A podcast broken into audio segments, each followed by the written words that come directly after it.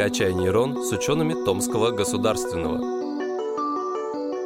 Дорогие слушатели, здравствуйте. Сегодня у нас замечательные гости из научно-образовательного центра, инжиниринговый центр СВЧ техники и технологий. Э, здравствуйте, друзья. Здравствуйте. Так, ну и для начала представьтесь, каждый, кто сейчас находится здесь. А, меня зовут Шехалев Денис, я работаю ведущим инженером э, в нашем центре, моего коллегу. Меня зовут э, Евсеев Анатолий, я тоже ведущий инженер. Итак, Денис и Анатолий у нас сегодня расскажут э, про эволюцию средств связи, про то, чем мы привыкли пользоваться сегодня. Качественная мобильная связь, передача данных через сеть, через мобильное устройство. Это все замечательно, но перед этим прошла долгая история эволюции различных средств связи. И сегодня мы про это поговорим, как это все происходило. Денис и Анатолий нам помогут разобраться в этом. Ну, первый вопрос. С чего началось? С чего началось? Все началось давным-давно.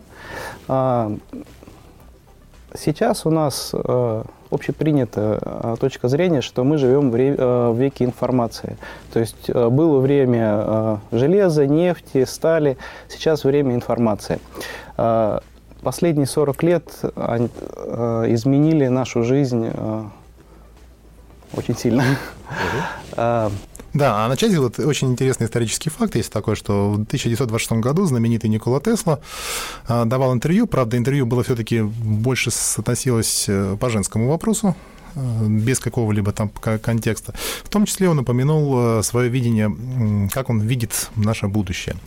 Э, тогда как раз он занимался исследованиями систем связи, и он сопроксимировал, к чему это все приведет. Приведет это все к тому, что мы все будем в одной единой глобальной информационной системе. Что у нас у каждого, прям говорил тогда словно, в кармане будет небольшое устройство, которое позволит нам общаться со всем миром. Быть где мы захотим, как будто бы мы там есть на самом деле, общаться, думать совокупно. Он мечтал о мире, главная цель которого будет совместное выживание.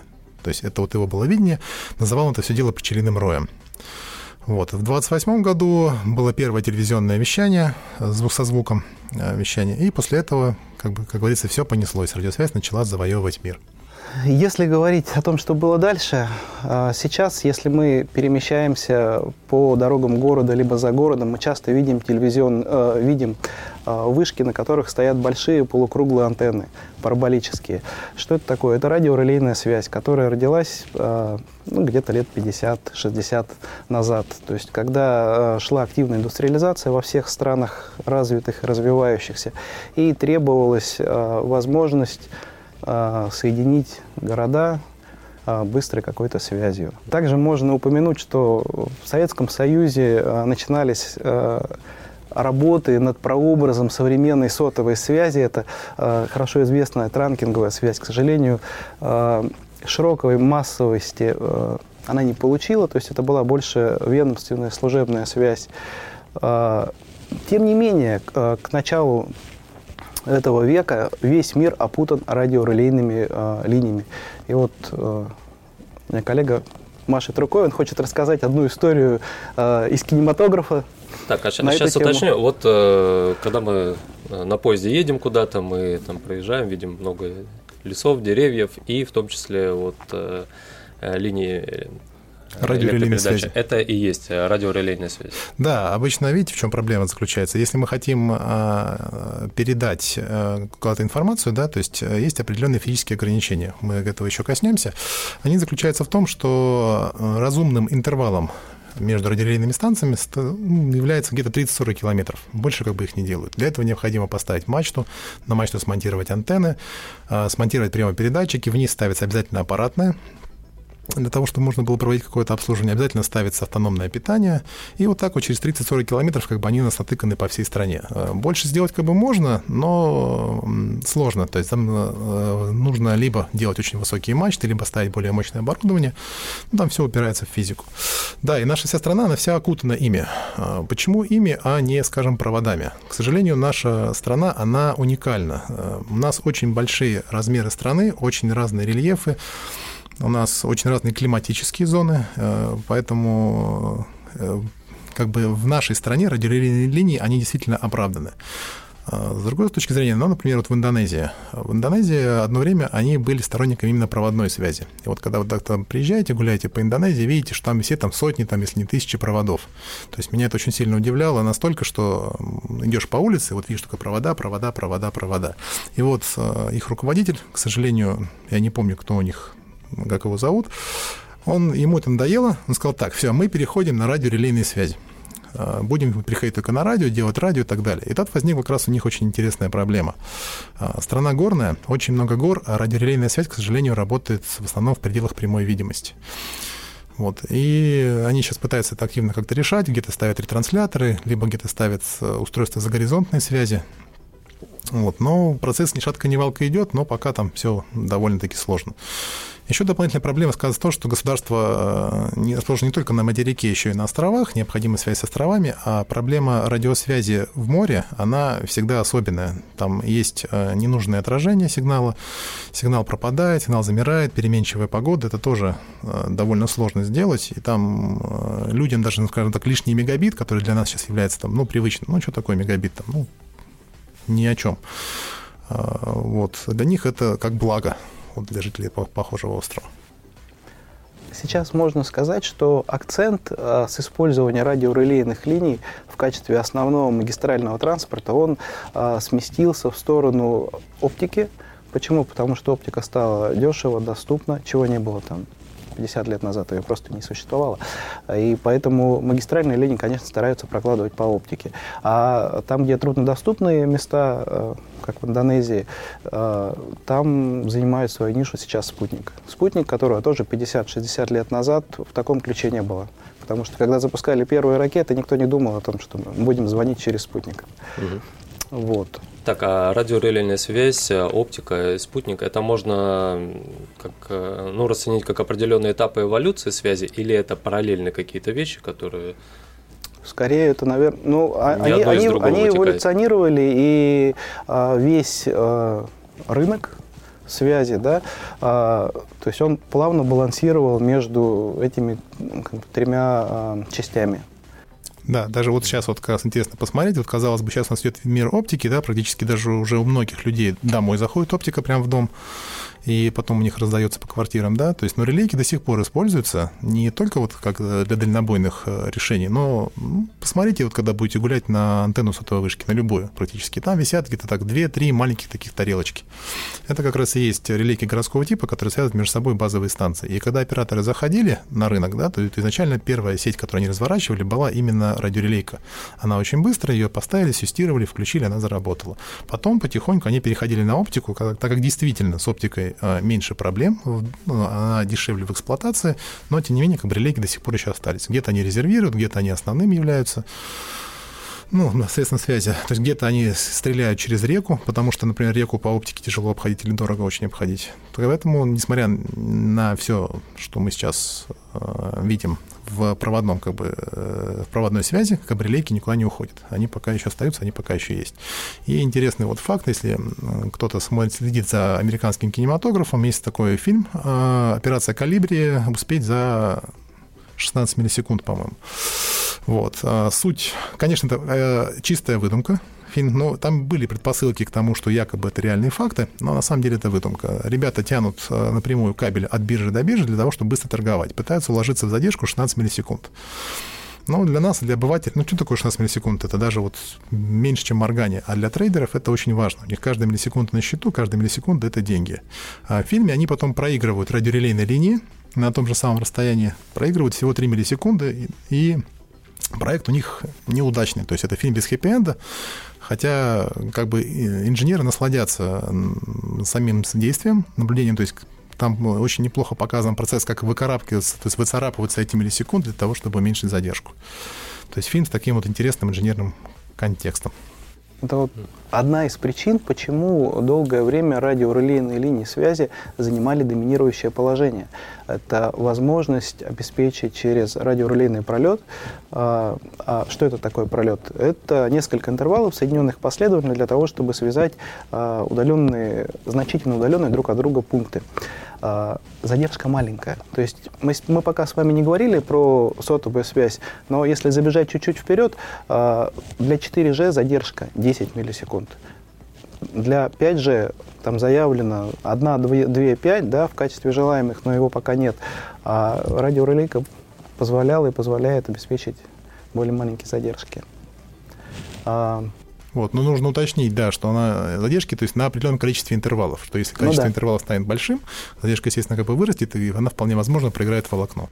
Да, вот все, о чем мы сейчас говорили, это все-таки связь телекома. То есть вот Последние 30 лет мы привыкли к тому, что у нас связь стала перфункционализированная. А до этого для того, чтобы куда-то позвонить, э, как это выглядело? Мы шли на телеграф, и, собственно, какой-нибудь Джон где-нибудь в Штатах или э, в Англии точно так же шел на телеграф, если там нет дома телефона, и куда-то пытался позвонить. И связь была аналоговая. И это были хрипы в трубке. Я не знаю, насколько вы застали. Я еще застал. А, то есть, когда Нет, приходишь, мы, мы и там когда учились, пытаешься да, ты, расслышать, что же тебе собеседник говорит. Договариваешься с мамой, да, что я в такое-то время позвоню, все, приходишь, заказываешь разговор, то есть там пишешь на бумажке номер телефона, куда тебе нужно позвонить. Все, потом говорит, кабинка такая-то, у тебя есть там 5 минут, потому что это очень дорого. Быстренько, мама, мне все хорошо, там вышли денег, там, так далее, так далее, и убегаешь. Ну, мне кажется, я застал это, но в несознательном возрасте еще, а в сознательном вот самое ранее, что я помню, это межгород. Звонки по межгороду да. тоже, когда, когда они еще прерывались, э, если ты превысил лимит какой-то. Э, это было тяжело, конечно. Да, и потом, как раз, когда у меня появился первый сотовый телефон, то есть это было большое облегчение, потому что я стал отвязанным от э, центра телефонного, телефонной связи, который был на Южке, где сейчас находится Сбербанк. Вот, и, стала, и, стала, и мама успокоилась, потому что она теперь могла в любое время мне позвонить и узнать, где я нахожусь. У вас был один из э, тех телефонов э, раннего поколения, который в 90-х Нет, были? у меня был уже, уже GSM. Э, на то время а. еще как бы НМТ еще использовался. НМТ, по-моему, был НМТ 450. Но такие бо- уже, такие да, большие наверное? трубки. Да, то есть это я поступил в 97 году, телефон у меня появился, по-моему, в 99-м или в 2000-м. Тогда еще когда э, не было двухсимочных телефонов, к которым мы сейчас привыкли, люди ходили, особенно те, кто занимались, например, продажей автомобилей. У них висело по несколько телефонов вокруг, там mm. телефонный формат НМТ можно было пользоваться как дубинкой, в случае чего, если попытаются грабить деньги. Да, это все пример как бы технологий первого поколения. То есть это когда все заходил, никто не знал, как это делать. То есть это был первый опыт. Люди пытались э, придумать что-то, экспериментировать. Была, например, такая экзотическая связь, как CDMA 450 пыталась у нас развернуться. Это второе поколение, да, уже ближе к второму поколению связи? Да, ближе. Это э, Ростелеком, насколько я помню, пытался обеспечить связь с отдаленными районами с деревнями вокруг Томска, но что-то это не сильно пошло. Дело в том, что 3G стал бурно развиваться, все очень быстро дешевело, и Ростелеком не выдержал конкуренции, и они все эти тарифы, все это закрыли. Вот, и все оборудование, по-моему, они обменяли на какое-то другое. Да, причем изначально, изначально это было очень дорого. А, вот ретрограды, если нас вдруг послушают, вспомнят, был такой волшебный тариф «Говорун», это у Томской сотовой связи, которую потом купили МТС. Вот. И интересный был тариф каким образом, что входящий звонок оплачивается только первая минута, а потом полчаса может говорить бесплатно. Стоило это дело 30 центов. И все звонили каким образом? Перезванивали стационарно говорили, перезвони, и вешали трубку, потому что первые 10 секунд были бесплатно. Да, это вот прям у, всех, у многих студентов это вот было прям очень популярно. Как раз тогда вот Томская сотовая связь э, очень сильно подняла свою базу, ну, базу абонентов. Да, а потом они успешно их продали, по-моему, МТСу. Не, я не знаю. Да. Ну, ну, кому-то продали. Да, причем как раз тогда мы даже не думали, э, что можно что-то позволить себе там больше, чем смс -ки. Тогда вот как раз был пик написания смс, писали на русском языке, некоторые телефоны не позволяли писать, писали транслитом, пытались уместиться в те самые несчастные 160 символов ASCII-кодов, которые в транслите заним... Э, на русском языке занимали 70. 70. Да, и вот там пытались всяко разно, там кто-то отношения выяснял, кто-то кого-то поздравлял. В общем, было очень интересное время, ну а потом, э, видите, как мы видим, да, общество сформировало запрос, то есть мы хотим общаться, прошло как бы изменения, и, естественно, инженеры, ученые выкатили обновление технологий, вот тот самый как бы 3G-связь, про которую как бы говорит Анатолий. Да, я думаю, здесь дело даже не в инженерах, это большие дельцы, маркетинг. То есть было видно, что это востребовано, что это нужно, чтобы нужно дешево, быстро позвонить, пусть не из какой-то глубинки, но из крупных там населенных пунктов, чтобы связь была. И очень бурное развитие 3G, 4G, То есть на 3G у нас э, появился GPRS, то есть появилась возможность пытаться зайти на какую-то страничку в интернете, текстовую, что-то посмотреть, но это все равно было большое движение вперед. И, конечно, LTE — это развитие YouTube, широкополосный доступ, то есть то, чем мы сейчас все пользуемся. Да, причем еще очень интересно, как бы, что можно посмотреть, да, что сейчас у нас вот, по сути, связь, как бы доступность связи сформировала определенный рынок труда. То есть сейчас многие мечтают стать блогерами, там, тиктокерами, там, и прочими людьми. То есть профессия, которая, в принципе, раньше не могло существовать, потому что для того, чтобы снять, необходима была большая видеокамера, там, потом видеомагнитофон и так далее. То есть э, доступность связи и цена ее, то есть определяет вот сейчас уже вот рынок, наш образ жизни. Мы сейчас в основном про нашу страну говорим, но на самом деле не во всех странах развитие и внедрение там, 4G прошло одновременно. И вот если говорить про Европу, в Европе связь дороже, чем у нас, и покрытие тоже хуже. Почему? Потому что там государство не давало денег на развитие этих технологий. А у нас под э, проект «Цифровая экономика», про который все наслышаны, и который на самом деле э, упростил нашу жизнь и многие услуги упростил. То есть это классный проект. И тем не менее под этот проект государство выделило деньги большой тройки бесплатно.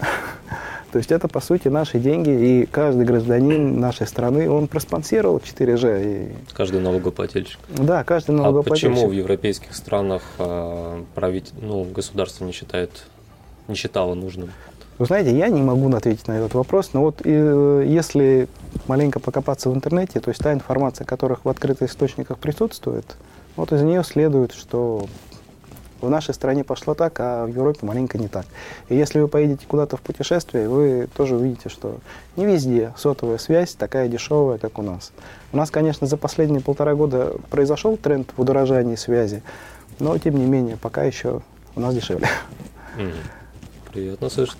Так, э, так как мы уже к, про 3G, 4G проговорили, давайте э, небольшое обобщение делать, чтобы у слушателя Угу. А, ну, то есть 5... картинка эволюции. Что, то есть 5G как бы мы не будем касаться, да? То есть Нет, сейчас... почему? Можно, можно, а. можно. Я про то, что а, мы говорим 3G, 4G, ну, все, все про это слышали, но... Нет вот, подробностей. А, мало кто может внятно объяснить, да, 3G это то-то, 4G это вот такое-то качество связи, такие-то ну, доступные функции и так далее.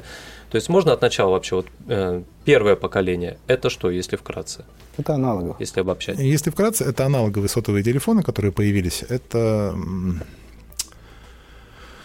Ой, как она называлась? Как раз, да, это NMT450, тот самый, то есть это фактически это аналоговый телефон, был проработан по принципу частотного уплотнения, э, то есть вам выделялась небольшая как бы, полоса, в которой как бы, вы как бы, передавали свой аналоговый голос. Это были как бы сотовые связи первого поколения. Потом пошли связи связи второго поколения, это как раз уже пошел GSM. GSM, да. да. Тот самый GSM, который начался вот этот пик э, развития резкие телефонизации. Да, то есть мы могли то есть, отправить смс мы могли общаться, звонить кому-то другу. Связь была уже цифровая, довольно чистая, но с особенностями есть либо она работает, либо не работает. Извини, я перебью. 2.0, по-моему, там смс еще не было. 2,5 было. Ну, ну СМС еще не было, ну и про интернет тоже еще рано говорить. Да, да про интернет вообще там даже смысла не имело. Потом появились первые H-модемы, то есть ну, режим H передачи данных, потом там HDSPA, HDSPA+, HDSPA плюс пошли, потом... Это когда... в рамках второго это все, Да, это все в рамках, mm-hmm. да, это именно разворачивалось на тех базах, которые как бы были, то есть стандарты, они расширялись. Вот, и потом, когда уже пошел э, 3G, 3G да. да, как бы стало уже, уже возможным э, как-то зайти в интернет с телефона, то есть что-то там посмотреть, попробовать посмотреть, естественно. Вот. Но, естественно, это было еще пока не массово, это было очень неудобно. Вот. И все изменилось только когда пришел 4G. Пришел 4G, обеспечили э, существенный рост скорости, уменьшение задержек, увеличение сервисов услуг, стали появляться смартфоны довольно мощные. Как бы. И вот то, что мы сейчас понимаем по сотовой связи, в основном все понимают именно 4G технологии.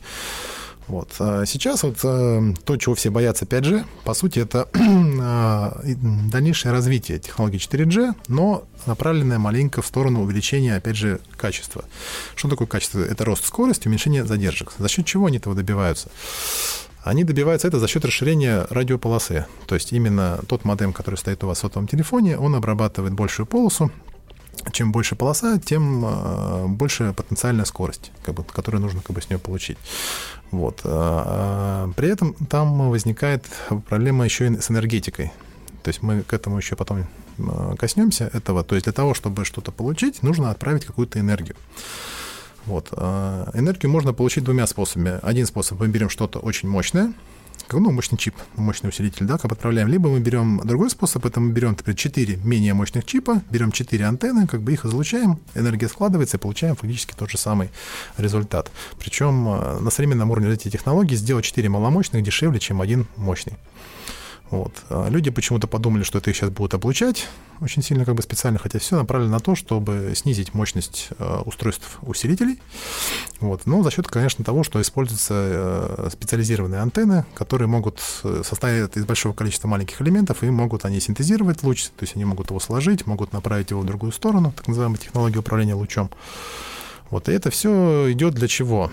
Для того, чтобы дальше можно я подхвачу? Да. А, две основных идеи, которые а, отличают 5G от 4G, это уменьшение задержки и увеличение скорости. И вот, как правильно сказал Денис, увеличение скорости это напрямую зависит от полосы. Частотный ресурс, он ограничен. Внизу частот рабочих мало, поэтому э, для 5G анонсировано много диапазонов сверху. Это и на миллиметрах, и там чуть пониже. На миллиметрах есть же? Mm-hmm. Вот, то есть, а высокочастотные диапазоны, они не работают на большие дальности. То есть, э, это следом идут требования по более плотному расположению базовых станций, по увеличению энергетики интервала. И бюджетный инженерный ход, который был придуман, это цифровое управление лучом. То есть, когда несколько базовых станций фокусируют одну и ту же информацию и передают на одну, и ту, на одну трубку. То есть, получается, что сигнал летит по разным путям и потом складывается. Вот. В Европе действительно были выступления там, каких-то э, не совсем адекватных. Ну, техни- технически грамотных людей, которые там протестуют, бастуют, им там не нравится. Но, тем не менее, там оборудование тоже такое пытаются разворачивать. Вот. Если говорить про нашу страну, вот лично мне непонятно, кому нужен 5G. Вот мне он не нужен. Почему? Потому что 4G а, в том виде, в котором он есть, он меня полностью удовлетворяет. Та скорость подключения к интернету, она меня удовлетворяет. И э, если то есть, кто-то скажет, кто будет за это платить, да, то есть за то, чтобы пропускные способности увеличились там, в 10 раз, да, а анонсировано увеличение еще больше, ну, допустим, кто-то за это заплатит, государство, либо потребители, либо операторы. А кто будет генерировать трафик? То есть просто сидящие люди в интернете, в YouTube, они не способны сгенерировать вот массово сразу в 10 раз больше трафика. Есть какие-то анонсы про iOS, да, интернет вещей, про э, умные автомобили, которые должны ездить по улицам сами, а мозгов у них не хватает правильно дорожную обстановку обрабатывать, и они сейчас ломятся на какие-то сервера, где все вычисления делаются. Есть э, идеи про то, что нужно э, собирать информацию с камер, то есть это машинное обучение, там, нейронные сети. Идей много, но практической необходимости вот я лично в этом сейчас не вижу. И мне идея вот 5G, 6G, мне кажется, все это надумано. То есть это просто какое-то освоение денег. Угу. Как-то так. С э. учетом того, что базовые станции должны стоять намного плотнее, чем для 4G, то есть нужно вложения более существенные осуществить. Ну, непонятно, кто будет за это платить. Есть же прогнозы по поводу 6G, наверное, уже какие-то. Ну, пока, забегает так да, далеко? Нет, забегают, действительно, как бы действительно обсуждается на уровне э, высоких людей. Я, правда, не присутствовал при их обсуждении, поэтому мне непонятно, что они там обсуждают. Но программа действительно как бы есть. То есть под громким названием, то есть называют, типа, что мы разработаем связь нового поколения, то есть уже за 5G. Вот, но что там будет, какие там будут протоколы, как, то есть каких целей собираются этого достичь, ну, как бы я не знаю, мне непонятно то есть куда дальше. То есть именно как бы, что мобильный интернет как бы в том виде, в котором он сейчас у нас есть, он самодостаточен и особо не требует э, каких-то качественных изменений именно с точки зрения роста скорости, уменьшения задержки. Как бы он требует действительно там, увеличения зоны покрытия, там, чтобы больше людей это было, то есть увеличение надежности связи, чтобы она надежнее работала в разных климатических условиях.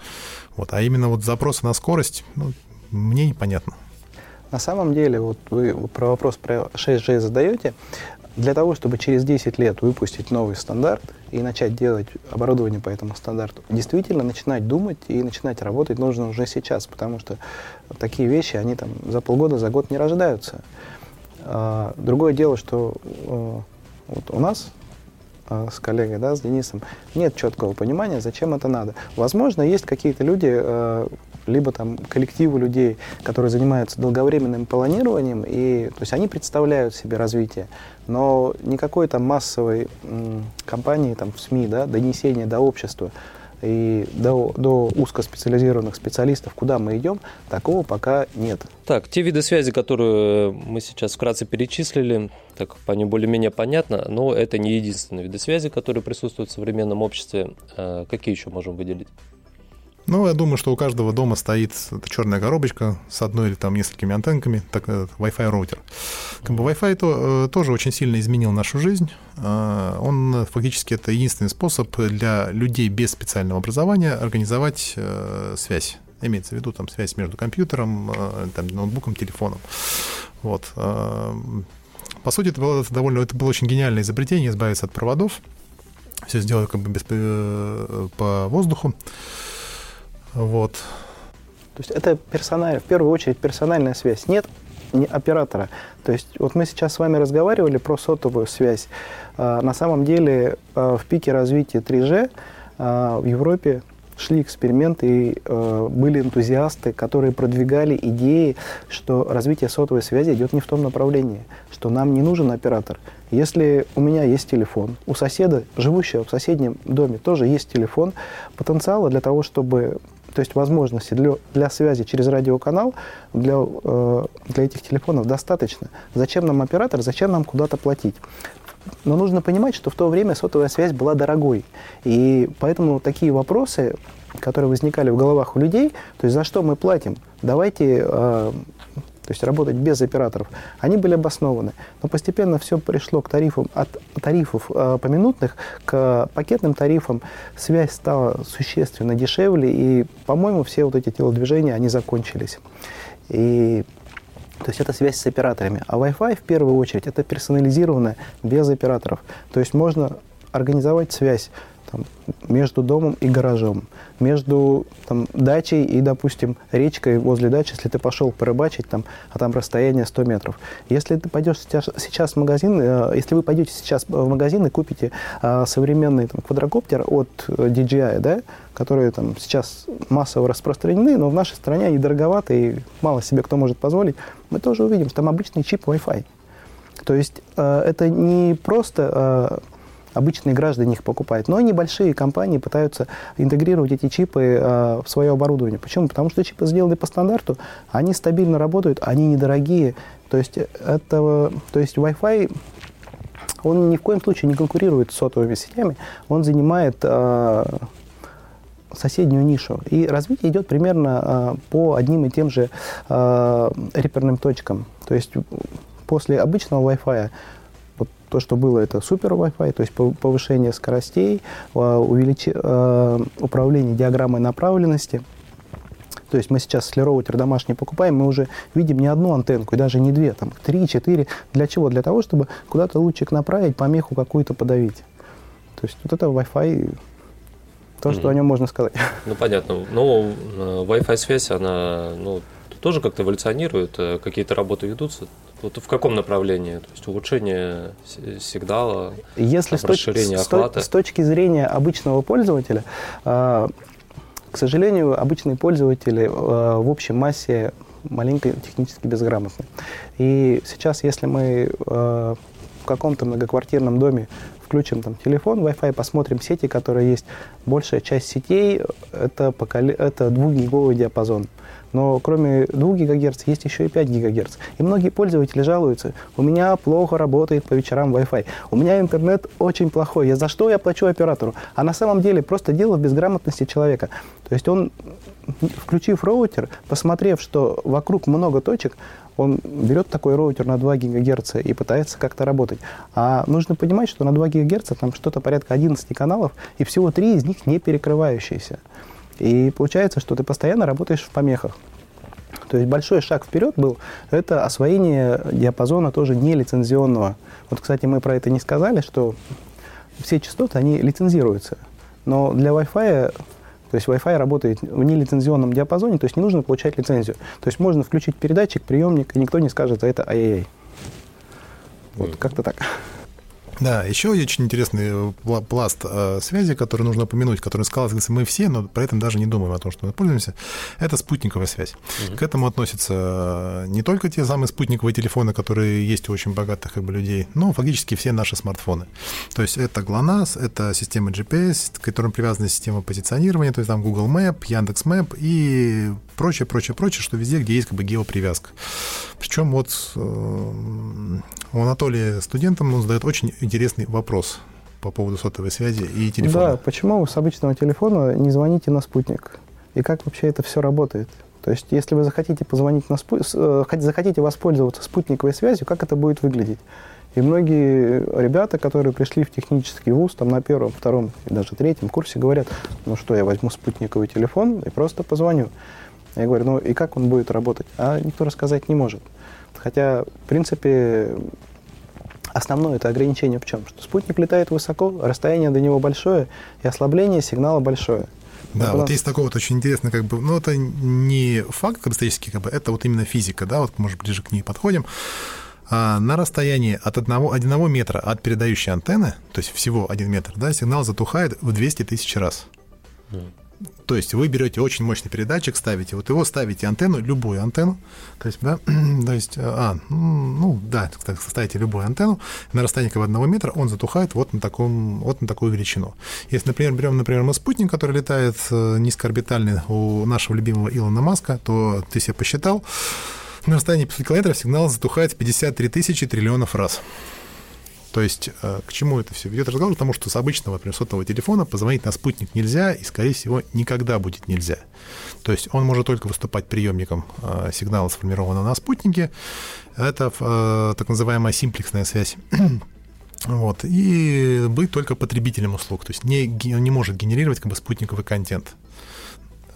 Вот, просто потому, что сигнал от, спутника, от сотового телефона не дойдет до спутника. Спутник его не увидит.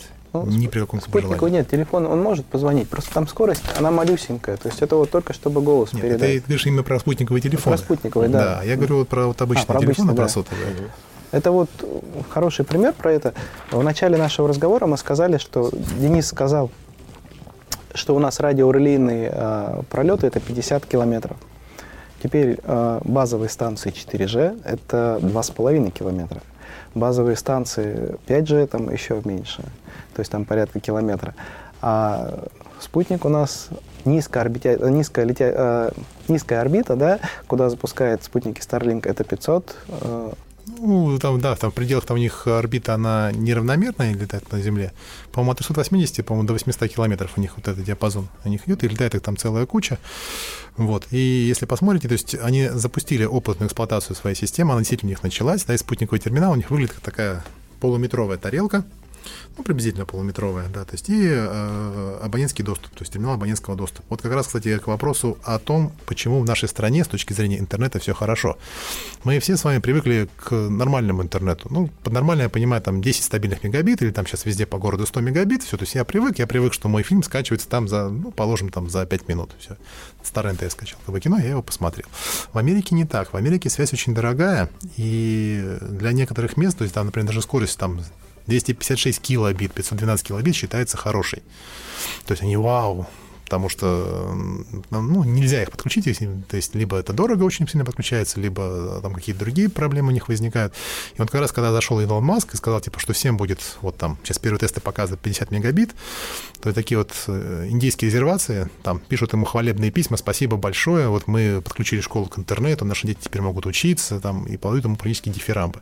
Действительно, это очень интересная разработка, которую задумал Илон Маск, причем она интересна не только своей реализацией, а то, что еще она задействует очень большое количество технологий. То есть для того, чтобы обслуживать, например, систему Starlink, там необходимо каждый месяц э, вывозить там около 120 спутников на орбиту. То есть он делает два запуска в месяц.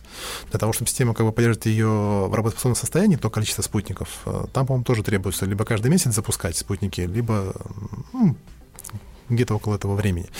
Вот, там э, куча проблем возникает. И проблема с утилизацией спутников, проблемы со спуском сигнала с орбиты, потому что нужно попасть же э, в общую сеть для того, чтобы работать. Вы же не будете там. Пока они между спутниками трафик не гоняют. То есть трафик гоняется между абонентским терминалом на спутник, со спутника назад, вводится э, в в информационный центр, как бы, да, и дальше уже попадает как бы в общую глобальную систему. Вот. Но посмотрим, получится, не получится в Москве сделать, потому что есть куча скептиков, которые говорят, что это не взлетит, это не будет работать, тут вас не пустят. Россия вообще сказала, типа, мы от вас закроемся. Несмотря на ваши спутники, мы запретим ваши терминалы, ваше оборудование. Это, да, вот это слово, такой интересный вопрос. То есть э, то, что предлагали два проекта Starlink и OneWeb, OneWeb сейчас, насколько я помню, на паузе стоит. Может быть, он, он когда-то тоже очнется. Э, это глобальность покрытия. То есть звучит это вообще классно. То есть, что везде скорость маленькая, но она есть. Понятно, что сидя в городе, там, в большом городе, имея какой-то широкополосный канал, скорее всего, этим спутником пользоваться не будешь. Но если ты куда-то едешь, там, может быть, ты на машину поставишь оборудование, возьмешь его в аренду, не купишь, если оно дорогое, да, и будешь иметь возможность, там, в случае чего СОС подать, либо там друзьям позвонить, может быть, даже фотографию какую-то отправить там родителям. Вот. И не всем это нравится, не все страны сказали, что мы это разрешим. И э, сразу начался вопрос, а как это запрещать? Небо-то небо -то одно на всех, спутники везде летают. И вот сейчас э, те моменты, которые действительно озвучились как запретные, это можно запретить ввоз оборудования, а если никто в стране подобного оборудования не производит, то, ну, собственно, пользоваться нельзя будет. Ну и второе, это лицензированность частот, тоже да, ну и, скорее всего, это нас снова вернет вот э, к недалекому прошлому. Ну, немногие это уже помнят, но раньше были любители коротковолновики, которые ловили импортные э, зарубежные радиостанции, слушали музыку, записывали кассеты, там кто-то даже на этом бизнес как бы делал. И, скорее всего, тоже соберутся какие-то энтузиасты, которые по серым схемам завезут оборудование в Россию и начнут потихоньку как бы этот интернет использовать. Вот, поэтому нас ждет довольно интересное время. Мы говорим, что э, глобальный интернет это хорошо. Но с другой стороны, когда начиналась Википедия, все начинали говорить, о, как классно, можно любую информацию читать. Э, со временем оказалось, что не всем можно там писать, и не все, что там написано, правда. То есть это появляется такой э, какой-то универсальный рычаг воздействия вообще на население всей Земли. То есть кому-то можно интернет будет этот обрезать, а кому-то дать. Кому-то можно там скорость поменьше сделать, кому-то побольше. И, то есть я думаю, что мы скоро будем жить в интересном времени. Слишком большая власть. Ну, про будущее, наверное, про прогнозы, да? Сейчас Давайте поговорим. еще чуть-чуть про прошлое. Про прошлое? Про, да, а про, что мы еще? Про основы, про теорию. То есть откуда... Вот мы с вами сейчас больше разговаривали про маркетинг, про деньги, про то, как мы пользуемся связью, но э, ушли от момента на тех столпах, на которых все стоит. Почему все это возможно? Кто все это обосновал и вот. Угу. Я думаю, у нас Денис сделает маленький экскурс, он ну, хорошо владеет понятно. темой. Вопрос о том, что самые кардинальные изменения в этой отрасли произошли там, за последние сколько там, 40 э, да, как раз, лет, может да, быть? как раз Но сейчас предпосылок, мы... наверное, было много. Ну, как бы, э, я думаю, что Томск э, город, который точно знает, когда у нас считается день, проводится день радио, да, кто его изобрел, то что все считают, что это Попов, хотя некоторые спорят, что это все-таки Маркони, некоторые говорят, что Попов с Маркони. Э, вместе как-то это организовали. Есть даже различные шутки на эту тему. Вот. Но для обывателя, я думаю, как бы сейчас вот все складывается ощущение, что связь всегда увеличивается. Мы даем больше скорости, мы даем э, меньше задержки, мы все растем, растем, растем, растем, растем. И этот рост будет продолжаться бесконечно. Там ученые 50 маленько подумают, на самом деле это не так. То есть теоретические основы и пределы возможностей по связи, они были рассчитаны около 70 лет назад. Из известных фамилий ученых, которые это сделали, это Найквист, это Котельников и Клод Шинон. Знаменитая теорема Шинона, которая говорит о том, что сколько нужно э, энергии для того, чтобы передать информацию с определенной ошибкой. Вот за этот порог уйти нельзя в принципе. То есть, что бы вы ни делали, вы всегда в него упретесь, и вы всегда там будете. Поэтому все системы связи, они все ограничены.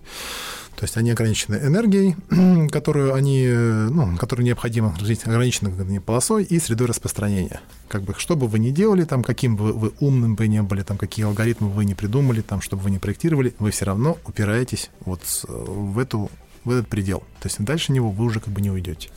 То есть когда-нибудь наступит вообще предел э, развития а Вот это как раз самое интересное, э, что хотелось бы упомянуть. Э, предел на самом деле уже практически наступил.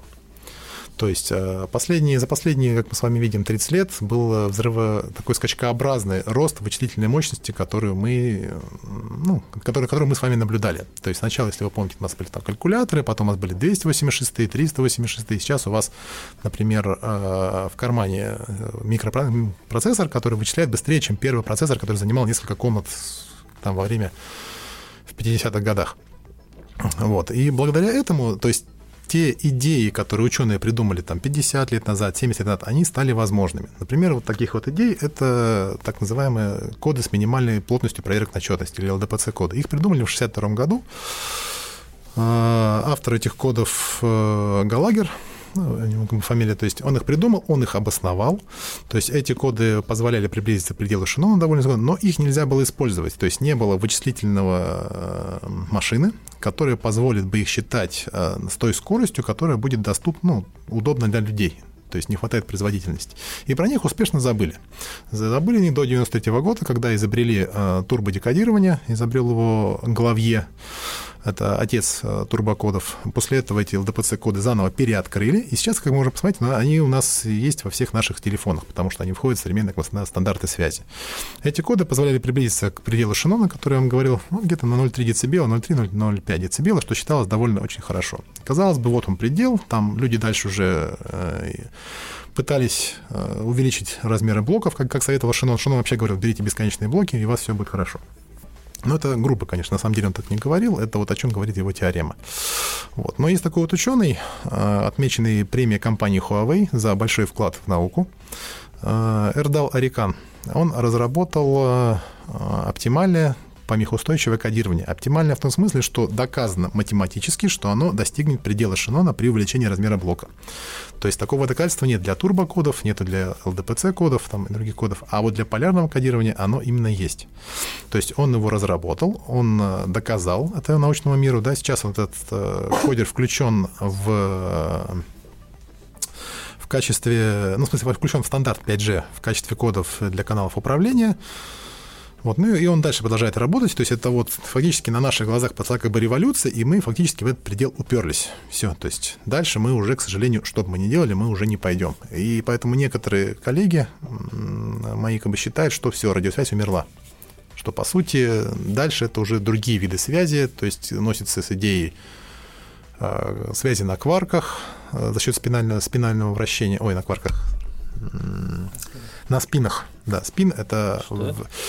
Но у нас у каждого, если я правильно помню, у каждого атома есть вращение вокруг своей оси спины. Оно есть положительное, оно есть отрицательное. Так как мы все состоим из атомов, то волны, если мы вдруг получим, научимся ими управлять, этими волнами, то они смогут проходить вот через все препятствия без каких-либо затуханий. Осталось только научиться ими управлять и принимать их. Вот, но это, это как из бы, разряда научной фантастики. Наверное. Нет, почему? это, это, это действительно реально? как бы так, и, а. кто-то, какие-то энтузиасты пытаются вести эти разработки, еще квантовые, да, Квантовая, Квантовая оптическая. Идей разных, фантастических много. И вы знаете, вы говорите фантастика. Сто лет назад, если бы современный человек попытался описать обывателю, который сто лет назад жил, а, что такое современный интернет, он просто его не понял бы. То есть это настолько разные вообще э, вещи. То есть то время и современная связь. Вот у нас Денис сейчас рассказал про премию.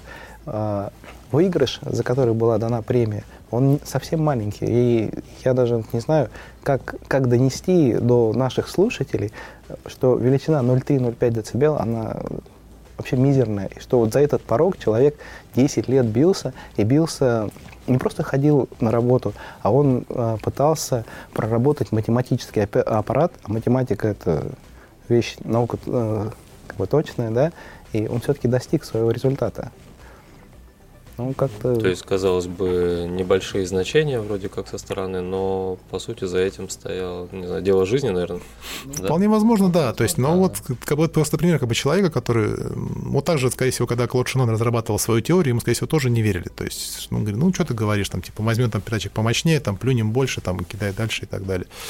Но нет, вот. И человек захотел, человек реализовал, как бы вот пример вот в современном нет, мире. понятно, я про фантастику говорю, там, не в смысле про пренебрежения, а в смысле, что реально идут ли какие-то работы в этом направлении или пока все на уровне там фантазии, дома? Нет, фундаментальные работы как бы идут, особенно вот, э, насколько я, по крайней мере, иногда попадают очень такие Э, отрывочная информация про квантовые компьютеры, про квантовые связи. То есть э, где-то вот уже носится с идеей, что радиосвязь для космоса умерла, потому что действительно уже можно, уже продаются оптические э, оптические приемники и передатчики для космоса, которые фактически моделируют лазерный луч. То есть и спутники могут разговаривать друг с другом уже не с помощью антенн для радиосвязи, вот как мы видим, да, то есть как бы а с помощью, то есть ушли в более высокочастотный диапазон, а с помощью именно лазерных лучей, замоделированного лазерного луча. Вот. Там, естественно, возникает проблема позиционирования, то есть нужно как-то, чтобы они свелись, как бы, но тем не менее, в том числе, если я правильно помню, тот же самый Илон Маск, они для связи между спутниками планируют использовать именно оптические линии связи уже, а не радиосвязи. Вот. Но и в, в любом случае, как бы, как бы мы не сожалели о том, что мы уперлись, а, всегда все равно есть запросы общества на развитие технологий, как бы сказать так-то мягко, экстравагантных. То есть это, например, технологии связи под водой. Э, технология связи под землей. То есть все мы, например, знаем, что у нас регулярно в Кемеровской области рушатся шахты, э, возникает проблема связаться с, э, с тем, кого засыпал, узнать, живы, не живы, стоит, не стоит их искать, как бы это грубо не звучало. Вот. А такие разработки тоже ведутся. То есть разработки... Я видел подземный пейджер на выставке. Выглядит очень интересно, такой небольшой чемоданчик. Антенна представляет из себя такую небольшую дубинку. Вот. А причем пейджер в каком смысле? На нем есть несколько кнопок, на которые заранее программируется сообщение. Там «Я дошел», «Я живой», там «Мы у цели» и так далее. Человек туда уходит, нажимает кнопку. Сообщение очень медленно отправляется, но отправляется и доходит. Вот. Э, такие как бы, разработки ведутся. Ведут разработки для подводных роботов, потому что вода, к сожалению, среда очень агрессивная. Э, там возникает множественное переотражение сигнала, из-за чего высокую скорость получить очень, сложно. А подводные роботы, как бы, они нужны для работы в том числе. Но пока мы не будем сейчас говорить про подводные лодки.